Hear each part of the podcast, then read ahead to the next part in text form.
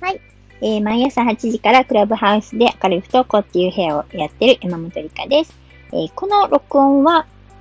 えー、後半になるんで、前半を聞かれてから、こちらの方を聞いてください。なんか、なんかすごい巨大な魔物がね、もうむしゃむしゃ足から食べてはるんですよ。子供をね。で、なんか、それは、えっ、ー、と、ああ、じゃあもういいです、学校行かなくていいですって諦めたらむしゃむしゃ食べられるのやめんねんけど、うんと、学校行かせないと、とか変な使命感燃えたりとか、正義感燃えたりとかね、学校行くべきよってどっかで思ってたら、それは、なんかこう、その、すごい大きい魔物がね、食べるのやめない。だんだんだんだん足から順番に食べていって、ね、もう体半分なくなっちゃった、みたいな。それでも諦めない。いつか学校に行けるはずだ、みたいな風にね、なってると、なんかもう手手遅れですよ、ほんまにね。なんかそうなる前にできたらもう学校行くのを諦めてほしい。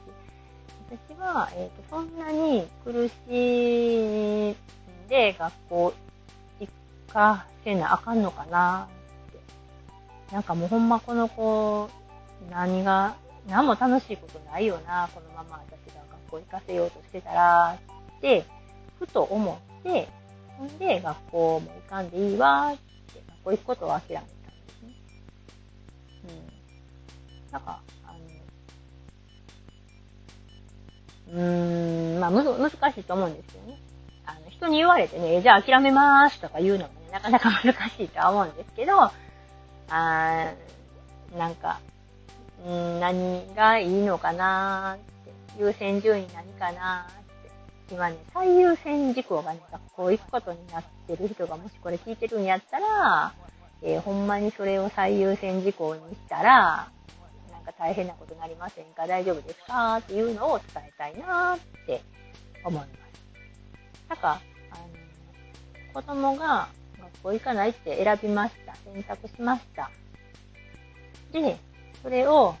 えー、もう受け入れるとか認めるとか、なんかそんな綺麗ことじゃなくて、も